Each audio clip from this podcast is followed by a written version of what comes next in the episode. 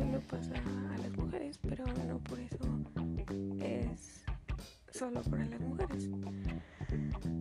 Bueno, el tema de hoy es la menstruación y como ya sabemos es una parte del ciclo menstrual en el cual se produce un sangrado menstrual mensual debido a la expulsión de una membrana que recubre el útero llamado endometrio.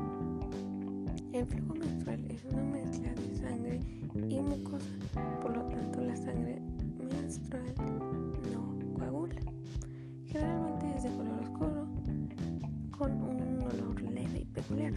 Durante una menstruación podemos expulsar entre 50 y 100 mililitros de flujo menstrual. Y algo interesante de saber es qué cambios se producen en el útero y en los ovarios durante este periodo.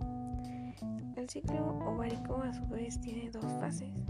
Una fase folicular que es durante este periodo crece y madura uno de los folículos del ovario y para la mitad del ciclo se convierte en el más grande, que así se convierte en el dominante, debido a la influencia de, la influencia de las hormonas se produce la ovulación, donde se rompe el folículo y se libera el óvulo hacia la cavidad abdominal.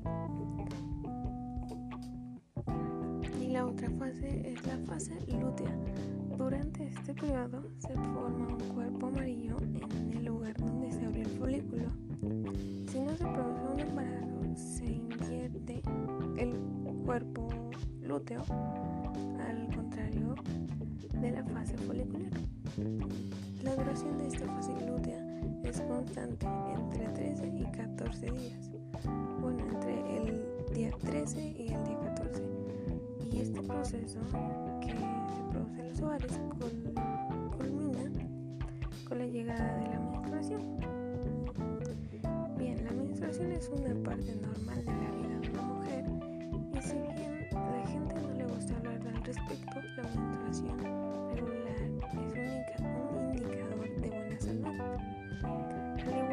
sucede con cualquier periodo de cambio, es normal sentirse confundido, incómodo y a veces fuera de la pubertad y la adolescencia.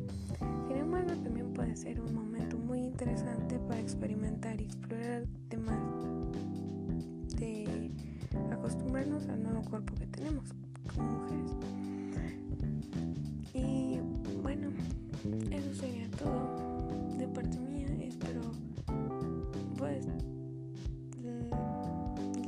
de algo y aceptarse.